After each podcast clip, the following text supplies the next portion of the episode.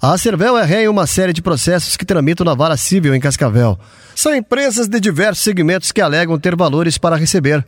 Ontem, o presidente do Conselho Fiscal da Cervel, Leonir Cruz, o Chiquinho, se negou a participar da escolha do vice-presidente da entidade e explicou o porquê. O montante de dívidas que tem que sanear, ela está num descaminho, a entidade, ela é irreversível. É, o associado, é, não um, salientar os associados, difícil uma volta né, na atual situação, a não ser que faça um choque de gestão. Mas um choque de gestão, o, o qual eu queria colocar em prática, uma parte da diretoria achou por bem não ser eu, porque choque de gestão, fazer uma diretoria não é compatível com os pensamentos deles. O presidente do Conselho Fiscal disse que já foi feito pedido de renúncia do presidente. Eu já fiz um pedido para ele, verbal, diante da situação que ele tem uma hombridade e responsabilidade de renunciar a esse mandato. Agora, não cabe a mim, eu só faço o pedido. E o meu papel como Conselho Fiscal é fiscalizar, cobrar. Mas diante do não foi me passado nada,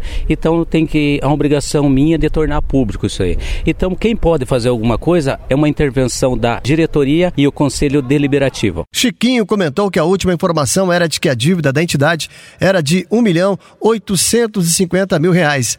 Mas ele afirmou que o total da dívida é de mais de 5 milhões de reais. Diante das denúncias que chegam a mim de empresários e, e sabendo aí, ele pode ultrapassar a cifra dos 5 milhões de reais. É uma dívida impagável. Só há uma solução. Com o aval do, dos associados, o Conselho Fiscal seria assim uma fazer uma parceria com a construtora e fazer uma negociação de uma parte para saldar essas dívidas. Então seria negociar o terreno lá? Seria negociar. Eles não têm outro outro caminho. Quando a receita é muito baixa, mesmo que fizesse um parcelamento dessa dívida, levaria aí em torno de 50 anos para pagar. O mandato do presidente Paulo Pereira termina no dia 31 de dezembro e as eleições deverão ocorrer no mês de novembro desse ano.